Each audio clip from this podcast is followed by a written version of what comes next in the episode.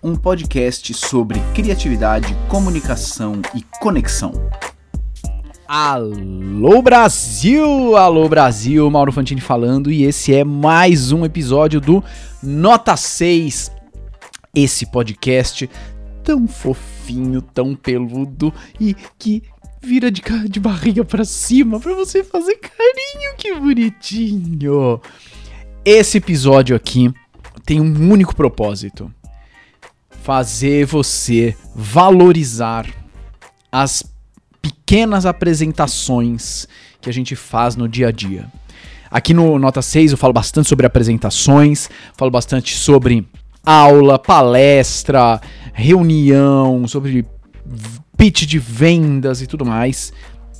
E embora eu bata bastante nessa tecla, pode parecer ainda que a apresentação é, é uma, uma situação em que você está assim, em cima de um palco e tem uma plateia, mas a gente faz a apresentação toda hora. Eu já falei isso muitas vezes, eu vou continuar falando. E uma coisa é a gente entender isso, outra coisa é a gente valorizar. E eu tô aqui para contar uma história para você, justamente que mostra o valor dessas pequenas apresentações que a gente faz no dia a dia.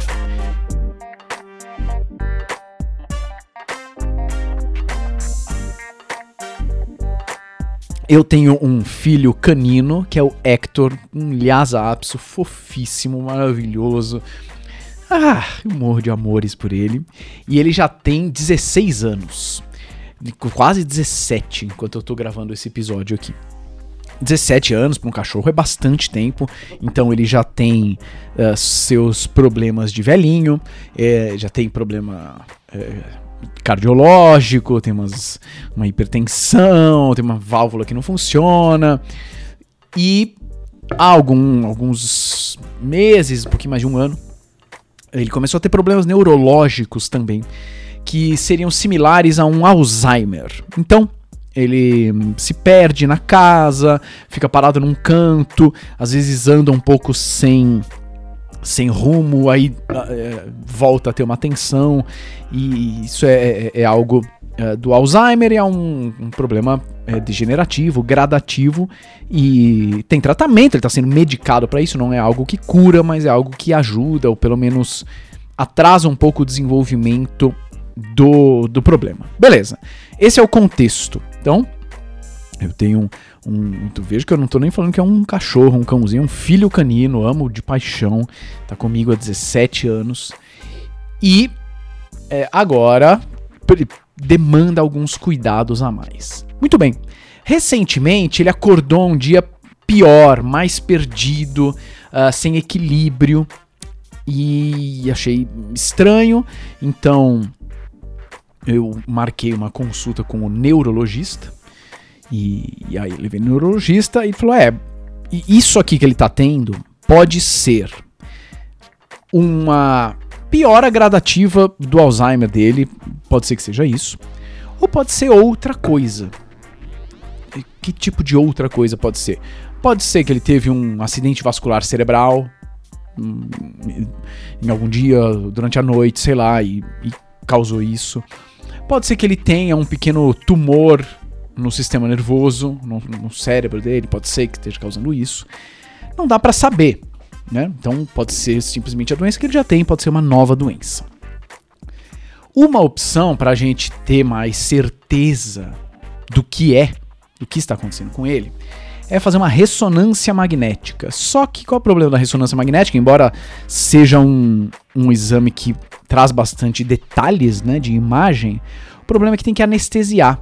E anestesiar um cão cardiopata com 17 anos, é, não, sem ser assim um, um, procedimento absolutamente urgente e necessário, é questionável, né? É questionável. Uh, eu prefiro não fazer. E o, o, neurologista, o veterinário neurologista dele também prefere. Ele falou: olha, você pode fazer um ultrassom de crânio. Certo? Tá bom, maravilha. Um ultrassom de crânio, nem sabia que existia isso. Vamos fazer. Aí começa a saga. Saiu, saí do, do neurologista, já liguei pra, pra profissional que ele indicou pra fazer um ultrassom de crânio. Ah, queria marcar um ultrassom de crânio. Ah, tá bom, tem horário pra daqui 30 dias. Caraca, mano, 30 dias? É isso mesmo? É isso. Tá bom. É, vou marcar, né? Marquei. Só que eu tava angustiado, queria saber o que ele tinha, né? E 30 dias é muito tempo. Então, procurei outros lugares que fizessem esse ultrassom de crânio. Liguei num lugar que eu costumo ir, né, fazer os exames deles. Faz ultrassom de crânio? Putz, não fazemos. Liguei em outro lugar, faz ultrassom de crânio? Não, não fazemos. Outro faz? Não, não, não, não, não. Meu, ninguém faz o negócio. Então, primeiro parênteses aqui que tem tudo a ver com o episódio do tempero único. É, aparentemente tem uma pessoa só que faz, pelo menos em São Paulo, assim, parece, parece que tem uma pessoa só que faz ultrassom de crânio, ou que faz muito bem. Por que co- ninguém faz? Né? Esse é, o, é um tempero único técnico dessa pessoa. É, fazer uma técnica que ninguém faz, né? O que, que você faz que ninguém faz? O que que... Como você faz alguma coisa? De repente é difícil fazer algo que ninguém faz, mas como você faz, né? Como as pessoas percebem isso? Isso é muito tempero único dela. Enfim, tava difícil de encontrar.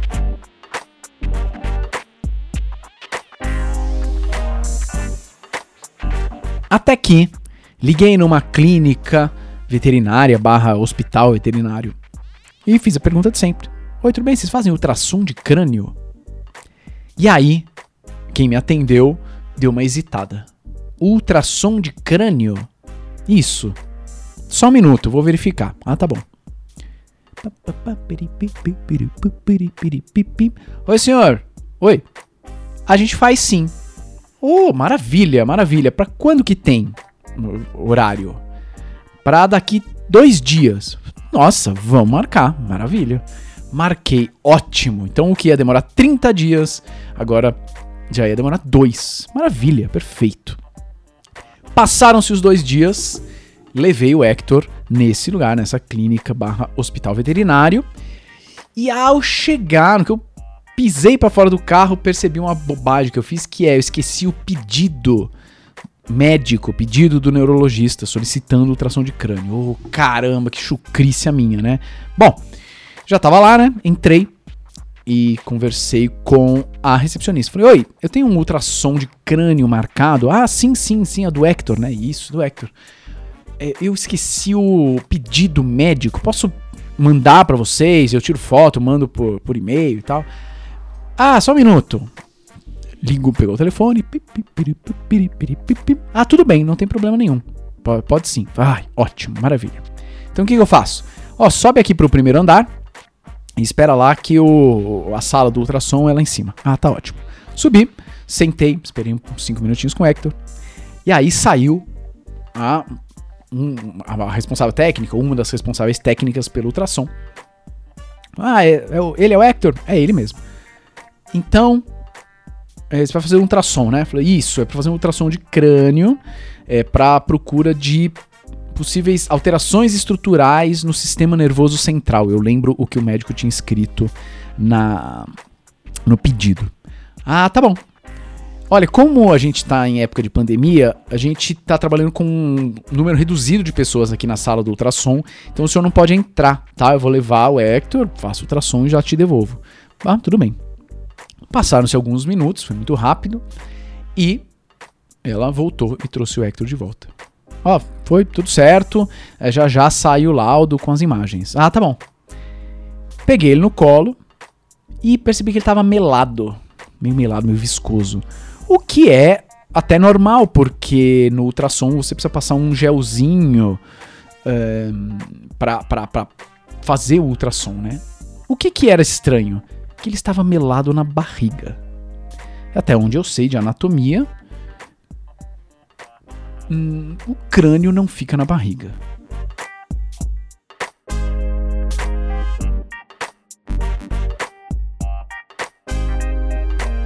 E aí eu perguntei pra moça, falei, oi, desculpa, que exame que vocês fizeram? Ué, ultrassom, ultra- ultrassom abdominal. Não, não, não, não, não é ultrassom abdominal, não, ultrassom de crânio. Ah, ultrassom de crânio? Não é, não é ressonância, não, senhor? Não, não, é ultrassom mesmo. Ah, não, ultrassom de crânio a gente não faz, não. Oi? A gente não faz ultrassom de crânio. Mas, eu liguei aqui, é, é, agendei uma ultrassom de crânio. Falei pra você que era no sistema nervoso central. Ah, ih, não, não. Ih, peraí. E aí a moça entrou. Depois ah, veio uma médica veterinária falar comigo, se eu não me engano, é uma das proprietárias do lugar.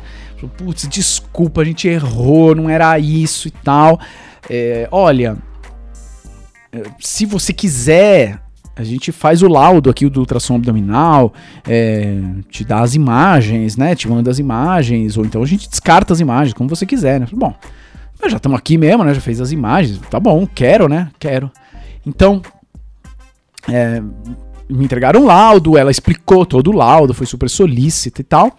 E eu tava na dúvida se eu aceitar o laudo e as imagens, queria dizer que eles iam me cobrar. E eles me cobraram, me cobraram o ultrassom abdominal. É, eu paguei e fui embora. Não sei se exatamente é absurdo cobrar assim, porque Bom, usaram a máquina, usaram o expertise do veterinário, né, para dar o laudo, para analisar tudo, coisa que eu não sei fazer sozinho. Então, houve com certeza um trabalho, embora não fosse o trabalho que eu solicitei. Ehm, mas, em- embora não, eu não sei se é exatamente absurdo cobrar, mas o fato é, eu não volto mais lá. Né? Era a primeira vez que eu ia nesse lugar fazer um procedimento e eu não vou voltar mais.